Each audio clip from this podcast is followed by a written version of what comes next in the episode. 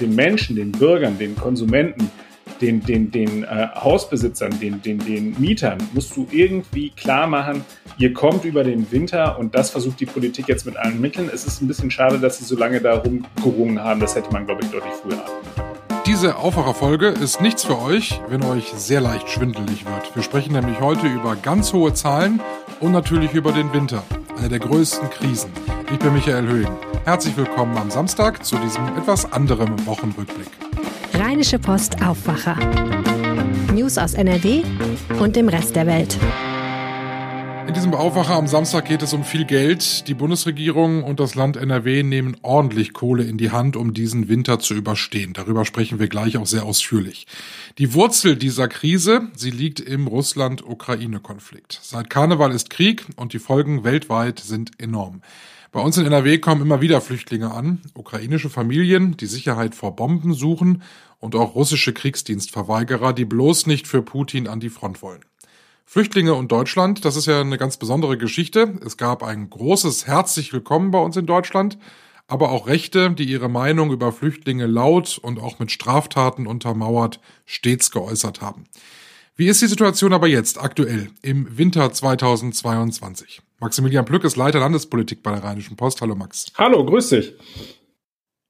Wie ist denn die Lage aktuell bei den Flüchtlingen bei uns in NRW? Also tatsächlich kommen relativ viele. Es sind, ähm, äh, wenn man mal mit Verantwortlichen in den Behörden spricht, sind wir schon wieder auf einem Niveau wie 2015, 2016. Das sind tatsächlich nicht nur Flüchtlinge aus der Ukraine, sondern auch äh, diejenigen, die über die Balkanroute zu uns kommen. Also wir erleben hier gerade tatsächlich das, was damals zu diesem Punkt geführt hat, an dem die Kanzlerin gesagt hat, wir schaffen das. Und äh, die ersten Sporthallen werden schon voll, die Kommunen schlagen Alarm, die brauchen Hilfe, vor allem braucht es Geld. Das Land stellt auch Geld zur Verfügung. Ne? Genau, das Land stellt jetzt Geld zur Verfügung. Wir haben natürlich auch den Bund, der Geld zur Verfügung stellt. Das war ja Mitbestandteil dieses, dieser Ministerpräsidentenkonferenz. Ähm, das Land ist vor allem jetzt gerade dabei, dass sie sagen, sie ähm, versuchen halt eben möglichst auch die landeseigenen Unterbringungseinrichtungen äh, hochzufahren. Also das äh, ist ja eine, eine lange Forderung der, äh, der Kommunen. Da sind natürlich auch die Plätze begrenzt. Also es ist so, ähm, wir haben da jetzt gerade so eine Art widerstreitenden äh, oder wir haben da zwei widerstreitende Dinge, die da stattfinden. Einerseits wollen die Kommunen natürlich weiterhin Sportangebote machen in Turnhallen. Ähm, andererseits brauchen sie halt eben dringend äh, Unterbringungsplätze, die am liebsten vom Land finanziert werden. Das ist gerade so ein bisschen äh, eine sehr, sehr schwierige Situation. Und ähm, genau, also es ist, es ist eine große Herausforderung, muss man sagen. Nur erinnern wir uns aber auch an 2015, 2016, da wurde auch der Gegenwind äh, immer stärker. Das heißt, rechte Kräfte haben versucht, genau diese Situation auszunutzen, um ihre Parolen unterzukriegen. Wie ist es denn jetzt? Äh, merkt man da was von den Rechten schon? Also es ist, wir sind tatsächlich noch nicht so weit, wie wir 2015, 2016 waren. Da gab es dann auch echte Gewaltakte gegen Flüchtlingsunterkünfte. Äh, also da hat ähm, das Innenministerium Zahlen geliefert, die haben gesagt, ähm, 2015 31 Gewaltstraftaten und 2016 42 Gewaltstraftaten. Bislang sind wir, Gott sei Dank, muss man sagen, bei Null. Aber wenn wir beispielsweise mal äh, in Richtung Nordosten der Republik schauen, in Mecklenburg-Vorpommern hat schon ein Flüchtlingsheim gebrannt, ähm, das auch für Ukraine-Flüchtlinge vorgesehen waren. Ähm, da wird einem ja schon Angst und Bange. Und tatsächlich sagen die, ähm, die Sicherheitsbehörden, also ich habe gesprochen mit einem Sprecher des Innenministeriums, der hat gesagt, dass es ähm, so ist, dass die rechte Szene sich derzeit noch überwiegend mit dem Krieg an sich beschäftigt und dort sehr pro-russisch unterwegs ist. Einige äußern sich auch pro-ukrainisch, also das ist nicht offensichtlich nicht so ganz klar. Aber sie sagen auch, dass es ganz schnell kippen kann und dass es sich ganz schnell drehen kann und dass es dann äh, durch ähm, ja eine, eine Verschärfung der Diskussion im Internet durchaus sein kann, dass dort die Stimmung wieder kippt. Wäre denn das Land auf sowas vorbereitet? Also wüsste man, was zu tun ist? Also die Opposition hat da ihre äh, Zweifel und sagt, sie müssten halt eben vor allem jetzt sich überlegen, was machen sie halt eben mit der ähm, mit dem Schutz für eben diese Flüchtlingsunterkünfte. Das ist nicht trivial, äh, weil wir wissen ja alle, wie viele Überstunden die Polizei vor sich herschiebt. Das heißt also, man wird da auch überwiegend auf private äh, Sicherheitsdienste da zurückgreifen müssen. Ähm, das äh, ist insofern halt eben schwierig, weil wir ja gerade in dieser, wie, die wir am Anfang besprochen haben, in dieser chaotischen Situation sind, wo wir ja gerade versuchen, aus dem Boden halt eben wieder Unterkünfte äh, zu stampfen. Und ähm, da sagen, äh, da sagt das Land zumindest, dass dafür halt eben für den Schutz die örtlichen Behörden äh, zuständig sind und dass die halt eben schauen müssen, eine, eine Gefahrenanalyse machen müssen und dann halt eben entscheiden müssen, ob sie beispielsweise dort häufiger Streife fahren etc. Das wird getan, dafür sehen sie sich ausreichend vorbereitet.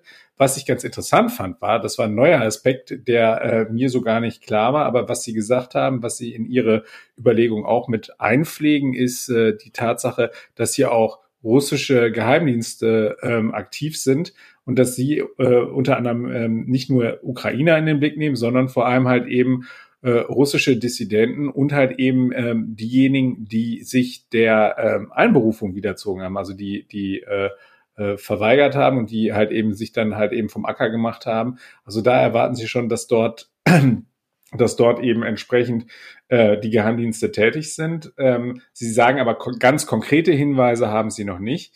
Ähm, sie sind alert und sie sind darauf vorbereitet, dass äh, die Stimmung hier kippen kann. Ähm, derzeit muss man sagen, Gott sei Dank, toi toi toi, äh, ist die Lage noch ruhig. Eigentlich krass, ne, dass hier deutsche Neonazis sind, die äh, russischen Kriegsdienstverweigerern sagen, so, jetzt geht mal in euer Land, beziehungsweise geht in die Ukraine und kämpft. ja, also das ist, wie sozusagen da jetzt gerade der, der Diskussionsstand in den Foren ist, das kann ich ehrlicherweise nicht sagen. Ähm, aber die sind, es ist natürlich es ist irre. Also es ist halt eben äh, schon ja auch so, dass wir haben heute auch im Landtag wieder zur Sprache, dass halt eben da auch ganz viel mit Desinformation von Seiten der Russen gearbeitet wird. Die versuchen halt eben zu destabilisieren, Verunsicherungen zu schaffen, Fake News zu verbreiten und so weiter. Und es gibt dann halt eben dort äh, Zirkel, äh, in denen das einfacher verfängt und äh, die lassen sich dann da instrumentalisieren und hetzen dann auch. Und äh, wir wissen ja, dass es da äh, schon seit, seit äh, also nicht erst seit gestern, sondern halt eben schon seit der Flüchtlingskrise, aber auch mit der Corona-Pandemie zu einer Verrohung auch des Diskurses im Netz geführt hat und dass es halt eben sehr schwierig ist, dem Herr zu werden. Ähm, das werden die Sicherheitskräfte sicherlich mit, äh, mit sehr wachem Auge verfolgen. Das Ganze hat den Ursprung im, äh, im Ukraine-Konflikt. Äh, wir bleiben deshalb ja auch bei diesem Thema. Es äh, betrifft uns ja alle, wenn wir uns die Energiepreise angucken, vor allem die nahenden Energiepreise. Ähm, die Bundesregierung hat mit dem mittlerweile schon sehr berühmten Doppelwumms äh, ja, äh, ja versucht, einiges äh, zu glätten und vor allem einiges an Entlastung zu bringen. Gestern hat Ministerpräsident Wüst äh, dann quasi den Wüstwumms, nenne ich ihn mal, äh, veröffentlicht, also sein Entlastungspaket, weil das Land möchte auch noch was tun. Was äh, möchte das Land machen? Der Ministerpräsident hat da ein 3,5 Milliarden Euro schweres Paket äh, angekündigt, das auf drei Säulen beruhen soll. Das, äh, die erste Säule ist die sogenannte Krisenhilfe. Das ist das, was das Land eigentlich schon immer skizziert hat. Also Sie haben gesagt, Sie warten ja erstmal ab, was da bei den Bund-Länder-Gesprächen äh, rumkommt und was der Bund so vorbereitet da hat's ja, wir, wir erinnern uns alle äh, an diese unschönen Szenen, die es dort zwischen den Länderchefs und der Bundesregierung gegeben hat, äh, die, die beispielsweise die Ministerpräsidentenkonferenz, die da Anfang Oktober erscheint, ohne irgendein greifbares Ergebnis zu Ende gegangen ist. Da ist es halt eben jetzt so, dass wir jetzt durch die letzte MPK tatsächlich ein Ergebnis haben. Und jetzt kann das Land halt eben dann äh, loslegen und sagen halt eben, wo es noch nachsteuern will. Diese Krisenhilfe ist die erste Säule und da geht es dann halt eben darum, dieser Härtefallfonds, der von Seiten des Bundes aufgelegt wird, der wird sicherlich nicht alles abdecken. Dann wird das Land versuchen, da die Lücken zu identifizieren und entsprechend dort halt eben nachsteuern. Das, die zweite Säule ist die sogenannte Krisenresilienz, so wie es der Ministerpräsident formuliert hat. Was können wir uns darunter vorstellen? Da geht es ja um das, was ja jetzt offenbar wurde äh, und wovor wir ja alle Sorge haben, dass es beispielsweise zu einem Blackout kommt, der länger ist. Ich empfehle in diesem Zusammenhang das Buch Blackout von äh, von Mark Ellsberg. Wer sich mal noch ein bisschen weiter grusen will, der liest das. Ähm, äh, um zu sehen, was dann passiert, wenn halt immer für längere Zeit der Strom in Europa ausfällt. Ähm, auf jeden Fall, äh, da, das nehmen die Sicherheitsbehörden ernst, dieses Szenario, und sagen, da muss halt eben mehr passieren. Also beispielsweise durch Bevorratung halt eben von Kraftstoffen für Notfallgeneratoren etc. Ähm, all diese Dinge, die sollen unter dem Stichwort Krisenresilienz angegangen werden. Und das dritte ist dann die sogenannte Krisenvorsorge. Das heißt, darunter fallen dann vor allem so Dinge wie äh, unabhängiger werden von russischem Gas. Ähm, das heißt, wie, wie schafft man das? Durch den Ausbau erneuerbarer Energien, sprich wir pflastern äh, bei uns die Landschaft zu mit, mit Windrädern, mit Photovoltaik, um dann halt eben unabhängiger zu werden von fossilen Brennstoffen und eben auch von Staaten, die einen dann äh, womöglich kontrollieren. Das sind diese drei Dinge. Äh, und die kosten eine Stange Geld, 3,5 Milliarden Euro ist kein Pappenstiel.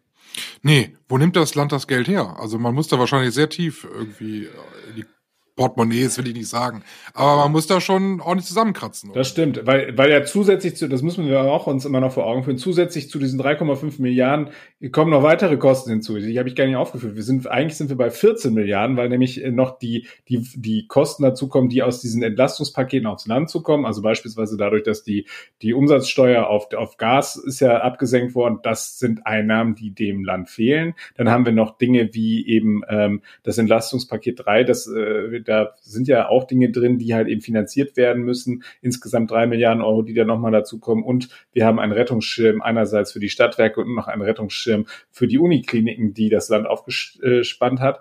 Und insofern also eine ganze Menge. Diese 3,5 Milliarden, da äh, wollen sie sich mit einem Trick behelfen. Das ist so ein bisschen verklausuliert in der Rede ähm, des äh, Ministerpräsidenten rausgekommen. Er hat gesagt, man könne ja äh, ähm, bereits aufgenommene Mittel aus Krediten verwenden. Ähm, was heißt das de facto? Das heißt, wir haben ja den äh, Corona-Rettungsschirm, dass ähm, der äh, ursprünglich mal mit 25 Milliarden Euro angedacht war. Der so viel Geld hat das Land bislang noch nicht aufgenommen. Ich glaube, sie sind so ungefähr bei 20 Milliarden Euro. Und ähm, der ist halt eben nicht voll ausgeschöpft. Die Kredite sind aber da. Also die haben vorsorglich halt eben Kredite für den Fall, dass sie halt eben dort diese Mittel ausschütten müssen, um eben Maßnahmen gegen Corona ähm, äh, aktivieren zu können, ähm, haben, haben sie sich das Geld beschafft. Das ist da. Und es ist derzeit so, dass der der ähm, HFA, also der Haupt, äh, der der der Haushalts- und Finanzausschuss hier im, im Landtag eben ähm, diese diese Mittel freigeben muss und dann werden sie ausgezahlt. So was, das Ganze ist so angelegt, dass es noch bis Ende des Jahres geht und dann wäre das sowieso vorbei. Ähm, da geht, glaube ich, das Land davon aus, dass diese Mittel nicht voll ausgeschöpft werden und dass dann da halt eben diese 3,5 Milliarden Euro übrig bleiben. Und die würde man dann eben für dieses eigene Hilfspaket auflegen. Das ist das eine. Und halt eben diese anderen Dinge, die wird man finanzieren äh, über das Auflösen bestehender Rücklagen. Das hat der Ministerpräsident in seinen Ausführungen auch gesagt. Das ist etwas, was übrigens die Opposition seit langem fordert und Wüst ist jetzt soweit, dass er sagt, okay, wir haben jetzt Klarheit über die Bund-Länder-Finanzverteilung und dann kann ich jetzt hier auch entsprechende Schritte gehen. Ich finde das so verwunderlich, weil seit Corona sprechen wir ja eigentlich nur noch über Milliarden. Es geht ja eigentlich nicht mehr um Millionen, es geht immer grundsätzlich um Milliarden. Es sind mehrere. 14 ist irgendwie eine Klassikerzahl, 14 Milliarden sind irgendwie gefühlt irgendwie immer. Zumindest kommt mir sehr bekannt vor. Und ich finde das so heftig, dass das so immer dann da ist, dass das Geld aufgenommen wird, dass man das irgendwie bereitstellen kann. Und auf der anderen Seite siehst du aber, äh, wenn ich mit Freunden, Bekannten, Familie spreche, da ist ja keine Angst vor dem Winter da. Liegt das daran, dass die Politik so ohne mit der Wimper zu zucken solche Geldsummen in die Hand nimmt? Also Oder sind das zwei Welten einfach? Die Politik hat eine ganz andere Wahrnehmung als wir. Naja, es ist, wir stehen schon vor einer fundamentalen Krise und das Problem, was wir haben, ist halt eben, dass wir jetzt mehrere Krisen hintereinander hatten, ähm, die halt eben bei den politischen Entscheidungsträgern schon dazu geführt haben, dass sie freigebiger geworden sind, gezwungenermaßen. Also Corona ist der eine Fall, dann hatten wir natürlich noch die Flutkatastrophe. Da musste auch innerhalb kürzester Zeit ganz viel Geld mobilisiert werden und äh, ausgegeben werden, um dort eben die Folgen abzufedern. Und ähm, so ist diese, ist die Politik in so einer Art, ähm, ja doch, äh, in, in so eine Art Anschubsfinanzierungsrat äh, hineingeraten äh, und versucht dort jetzt halt eben mit sehr viel Geld Dinge abzufedern. Äh, die Gaspreisbremse, der, die Strompreisbremse, das sind alles Dinge, die werden das sind, das sind immense Summen. Da wird man mit 14 Milliarden nicht auskommen. Wir erinnern uns an die 200 Milliarden, die da der, der Bund äh, zur Verfügung stellt. Das ist, sind enorme Summen, die jetzt äh, genutzt werden, um halt eben für uns diese äh, Schwierigkeiten, die da entstehen durch halt eben explodierende äh, Kosten bei den Versorgern, äh, äh, um das abzufedern, damit wir es halt eben nicht merken. Also ich, ich würde das, glaube ich, gar nicht teilen, dass das nicht in der Bevölkerung ankommt. Ich glaube, es gibt schon sehr viele Menschen, die sich sehr, sehr stark Sorgen darüber machen, ob sie über ihre Stromrechnung noch bezahlen können. Wir merken das beispielsweise daran, dass wir ja eine große Konsumzurückhaltung haben. Also dass der Handel merkt das schon, dass die Leute halt eben nicht bereit sind, shoppen zu gehen. Die Deutschen sagen zwar, sie geben weiter für Weihnachtsgeschenke äh, äh den, den üblichen Betrag aus, aber ähm, tatsächlich werden sich die äh, Menschen schon überlegen, ob sie die eine oder andere Anschaffung zurückstellen können, bis halt eben es Klarheit darüber gibt, wie halt eben so die, die Kosten sich hier weiterentwickeln.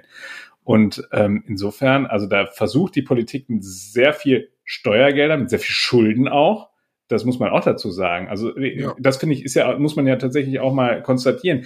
Diese äh, die, dieser Rettungsschirm für Corona, das ist, ist ja kein Geld, was wir äh, alle schon erwirtschaftet haben, sondern das sind ja Mittel, die der, äh, die sich der Staat geliehen hat, um eben diese Krise abzufedern. Da ist ja, äh, auch wenn Sie immer sagen, Sie kommen ohne neue Schulden aus, aber de facto ist das ja auch, wenn ich jetzt diese Mittel nehme und ich widme sie um äh, und gehe damit ins, ins nächste Haushaltsjahr, dann ist das so, als würde ich, als würde ich mich mit 3,5 Milliarden verschulden. Da, da, darf man sich nichts vormachen. Auch wenn die Mittel eben schon da sind. Also das ist äh, klar, diese Kredite liegen vor, die wurden nicht gebraucht. Die Alternative wäre, dass man sie zurückzahlt.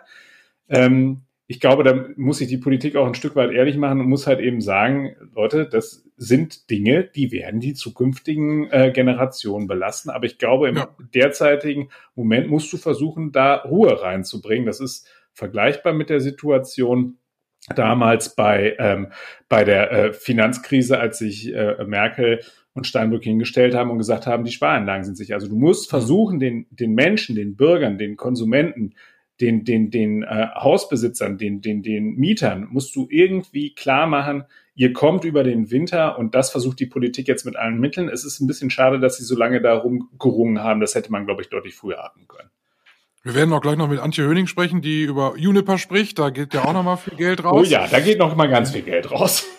Deine Einschätzung zu diesem Entlastungspaket. Ist das denn der Wüstwumms? Also ist das das, was uns wirklich in diesem Winter dann auch auch wirklich das Maß an Sicherheit gibt, was er uns verspricht, oder werden die da nochmal nachjustieren? Also ich glaube, es ist nicht ausgeschlossen, dass sie nochmal nachjustieren müssen. Was man konstatieren muss, ist, es ist einfach noch viel zu wenig bekannt. Also es sind, äh, wir haben jetzt so ein bisschen, äh, ich finde, das hat der FDP-Fraktionschef Henning Höhne äh, gestern im Landtag sehr schön auf den Punkt gebracht, indem er gesagt hat, das ist wie eine PowerPoint-Präsentation. Also äh, viel ins Phrasenschwein äh, eingezahlt, aber äh, man, man weiß so nichts Genaues. Also es ist, es ist ja nicht klar, wer darf jetzt sozusagen sich auf Krisenhilfen freuen. Das wissen wir nicht. Wir wissen auch nicht, wie ist die Verteilung zwischen diesen drei Säulen Krisenhilfe, Krisenresilienz, Krisenvorsorge. Wobei man davon ausgehen sollte, meines Erachtens, dass die Krisenhilfe halt eben die Priorität Nummer eins ist. Ähm, die, die, da sind ganz, ganz viele Fragezeichen dran so dass es schwer zu beurteilen ist, ob das jetzt wirklich der Befreiungsschlag ist. Es ist zumindest, das muss man der Landesregierung schon mal zugutehalten, es ist die Einlösung eines Versprechens, das sie die ganze Zeit gemacht haben. Die Opposition ist ja nicht müde geworden, ihnen zu sagen, ey Leute, ihr müsst jetzt auch endlich mal aus dem Quark kommen und ein eigenes Programm auflegen. Da hat die Landesregierung immer gesagt, wir warten ab, was der Bund macht und dann entscheiden wir, äh, wie wir sozusagen die Lücken füllen dafür, dass sie immer gesagt haben, sie hätten das alles mehr oder minder schon in, in der Schublade, finde ich, ist es sehr schwammig, sehr vage. Man weiß noch viel zu wenig. Ähm, die Frage, äh, ob das ausreichen wird, das wird das kommende Jahr zeigen, weil wir nicht wissen, inwieweit die Konjunktur möglicherweise noch weiter abrauscht, inwieweit Gaspreis und Strompreisbremse äh, wirklich das bringen, was sie, äh, was sich die Leute erhoffen. Also da sind sehr viele Unbekannte, sehr viele Fragezeichen dran, aber es ist zumindest schon mal ein eingehaltenes Versprechen. Und doch wurde es ja auch ein bisschen staatsmännisch. Was hat er gesagt? Es ist eine Investition in unsere Gemeinschaft. Damit werden wir gemeinsam, äh, damit werden, wehren wir uns gemeinsam gegen Putins Angriffe auf Freiheit, Frieden und Demokratie. Es sind 14 Milliarden Euro für den Zusammenhalt in unserer Gesellschaft. Das hat er gesagt. Trotzdem wird mir schwindelig bei diesen Summen und ich äh, mach, lass die Heizung aus. Ich habe sie noch nicht an. Das ist gut. Das ist gut. Und ein Grad bringt schon so viel. Also Leute, heizt nicht. Und fahrt Fahrrad statt Auto. bei mir sind 16,5 Grad. oh, da will ich mir aber einen dickeren Pulli anziehen als den, den du hast. Oh Gott. Vielen Dank, Max. Schönes Wochenende. Sehr gut. Dir auch. Bis dahin. Tschüss. Und ich habe es versprochen und gerade auch schon leicht angedeutet, wir sprechen weiter über das Geld und bleiben eigentlich im thematischen Kosmos. Ein Unternehmen aus Düsseldorf, was vor wenigen Monaten eigentlich noch niemand kannte, ich auch nicht, Uniper. Ein Gashändler, der Gas kauft und dann weiterverkauft, unter anderem an 100 Stadtwerke in Deutschland. Ja, Uniper geht es sehr, sehr schlecht seit dem Ukraine-Krieg. Seitdem wir kein russisches Gas mehr kaufen, muss das Gas an anderer Stelle eingekauft werden und das zu deutlich höheren Preisen. Das Ganze schlägt sich jetzt auch in den Bilanzzahlen nieder. Es gab neun Monatszahlen, so heißt es bei Uniper. und da gibt's den Verlust von 40 Milliarden Euro. Und jetzt will der Staat dort einsteigen. Antje Höning, Chefin der Wirtschaftsredaktion der Rheinischen Post, ist da. Unter wirtschaftlichen Gesichtspunkten würde man ja unbedingt die Finger von einem Unternehmen wie Juniper lassen mit so viel Verlust. Das kann der Staat aber hier nicht, oder? Absolut, das kann er nicht, denn die 40 Milliarden sind ja mit ein Grund dafür, warum der Staat einsteigen muss. Und um die äh, Wucht dieser Zahl nochmal deutlich zu machen, es hat noch nie einen deutschen Konzern gegeben, der einen so hohen Verlust gemacht hat. Und das der vergleichsweise kleine Laden Juniper aus Düsseldorf. Das zeigt also die Dramatik dieser Krise. Und der Staat muss Juniper jetzt retten, weil Juniper nun mal systemrelevant ist. Und leider kommen die Verhandlungen überhaupt nicht richtig schnell voran. Und darum zieht sich diese Hängepartie hin. Also würdest du so weit gehen und sagen, äh, im Grunde die 40 Milliarden sind es wert, weil wir haben ja die letzten Monate immer wieder davon gesprochen, eben, dass Juniper gerettet werden muss, weil das dann sonst ganz dramatisch für die Gasversorgung ähm, in Deutschland endet. Da muss dazu sagen, Juniper versorgt 100 Stadtwerke in Deutschland. Also sind es die 40 Milliarden wert? Ja, die äh, Juniper ähm, ist es wert, gerettet zu werden, weil der Konzern eben so viele Stadtwerke versorgt. Und wenn Juniper seine Verträge nicht erfüllen kann, müssten die Stadtwerke sich alle selbst das Gas beschaffen. Dazu sind die gar nicht in der Lage, weder personell noch finanziell. Also ähm, äh, die 40 Milliarden sind ein Schlag, aber leider für den Bund nicht anders zu machen. Man hört ja auch eigentlich so gut wie keine Gegenstimmen zu diesem äh, staatlichen Einstieg, aber man hört Forderungen, ähm, und zwar sehr massive Forderungen, dass der, dass der Bund aber dann dafür sorgen muss, dass innerhalb von Juniper was passieren muss. Also das Unternehmen muss sich ja irgendwie jetzt auch für die Zukunft äh, anders aufstellen, weil die haben sich auf russisches Gas spezialisiert und es wird ja auf absehbare Zeit kein russisches Gas mehr kommen. Ja, das ist vollkommen klar. Ähm, äh, äh, da, das ist Geschichte. Damit ist Ruhrgas ähm, ähm, was ja die Keimzelle von Juniper war, groß geworden mit russischem Gas. Das ist Geschichte, das wird nie wiederkommen. Auch die Kohle, die Juniper ja noch äh, kräftig gerade ähm, in Datteln verstromt, wird natürlich irgendwann Geschichte. Und wie das Geschäftsmodell von Juniper aussieht, das ist noch ziemlich offen. Die ähm, betreiben und bauen ja auch die neuen LNG-Speicher. Das sind ja zukunftsverwandte Geschäfte, die wollen auch in Wasserstoff ähm, investieren. Aber ähm, die Bedeutung, die Juniper jetzt mal hat, die wird es in zehn Jahren ähm, nicht mehr haben. Aber es nützt jetzt alles nichts. Wenn wir nächsten Winter nicht frieren wollen, müssen wir jetzt Juniper retten. Und zwar ein bisschen schneller. Es ist einfach ähm, ungeheuerlich. Im Juli hat der Bund angekündigt, dass es losgeht. Und noch immer gibt es ähm, keine richtige Einigung, gibt es eine Hängepartie. Und selbst ähm, ich, die sich ja viel mit Juniper beschäftige, ich kann nicht äh, durchblicken, woran das liegt. Sind die Finnen wieder bockig? Sind die im Bundeswirtschaftsministerium unfähig und viel zu langsam? Wer schießt da quer? Ich kann es nicht einschätzen. Mal so ganz naiv gefragt, ne? wie gesagt, du, du bist du bist Expertin. Ähm, wieso brauchen wir Juniper unbedingt? Können wir nicht einfach sagen, wir machen den Laden da dicht und ähm, wir gründen nicht eine neue Firma, die das macht, äh, die das äh, auch ganz anders aufgestellt macht oder die Stadtwerke äh, kaufen selbst Gas an? Ist das alles nicht machbar? Ja, wenn Juniper Karstadt wäre, würde ich sagen, wir machen den Laden dicht. Ähm, Warenhäuser sind nicht systemrelevant. Ähm, ein Gasimporteur, der äh, so eine Dimension hatte wie Juniper, ähm, ist eben im Moment äh, systemrelevant. Und natürlich könnte man sagen, warum lässt man das nicht andere machen? Ähm, das ist in diesen Dimensionen gar nicht äh, so schnell zu stemmen. Äh, wir erinnern uns mal, dass das Bundeswirtschaftsministerium es noch nicht mal geschafft hat, eine popelige Gasumlage zu organisieren und dann unter der Last äh, dieser ganzen ähm, Probleme da gesagt hat, nee, das lassen wir lieber. Wie, äh, woher wollen die die Leute nehmen? Woher wollen die die Kompetenz nehmen, um jetzt das Gas in der Menge zu beschaffen, wie die Juniper-Mannschaft das tut? Denn die Mitarbeiter von Juniper, das darf man ja nicht vergessen, können für diesen ganzen Schlamassel gar nichts. Also die Entscheidungen sind ähm, in der Vergangenheit falsch gefallen bei der Politik und auch beim Management, sich so einseitig auf Russland als Lieferant zu verlassen. Jetzt ist 40 Milliarden die Zahl der Woche. Magst du einschätzen, wie geht es weiter? Also es wird ja bei den 40 Milliarden vermutlich nicht bleiben. Nee, das ist leider zu befürchten. In den 40 Milliarden sind zwar auch schon künftige Verluste antizipiert, aber eben auch nur zu einem Teil. Und ähm, Juniper wird schon jetzt mit immer neuen Krediten von der Förderbank KfW ähm, gerettet und das kann leider größer werden. Korrespondierend dazu bewegt sich der Aktienkurs nur natürlich steil nach unten.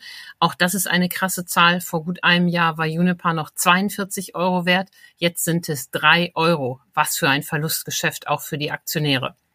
Man muss ja einfach sagen, da werden sich die nachfolgenden Generationen noch dran abarbeiten müssen. Ne? Ja, das ist ähm, äh, so zu befürchten. Also das, was Deutschland als Volkswirtschaft als Problem erlebt, nämlich wie kann man sich so einseitig abhängig machen von russischem Gas, erlebt das Unternehmen Uniper im Kleinformat. Und ähm, äh, diese historischen Fehlentscheidungen werden uns noch lange verfolgen. Dankeschön, Antje. Vielen Dank.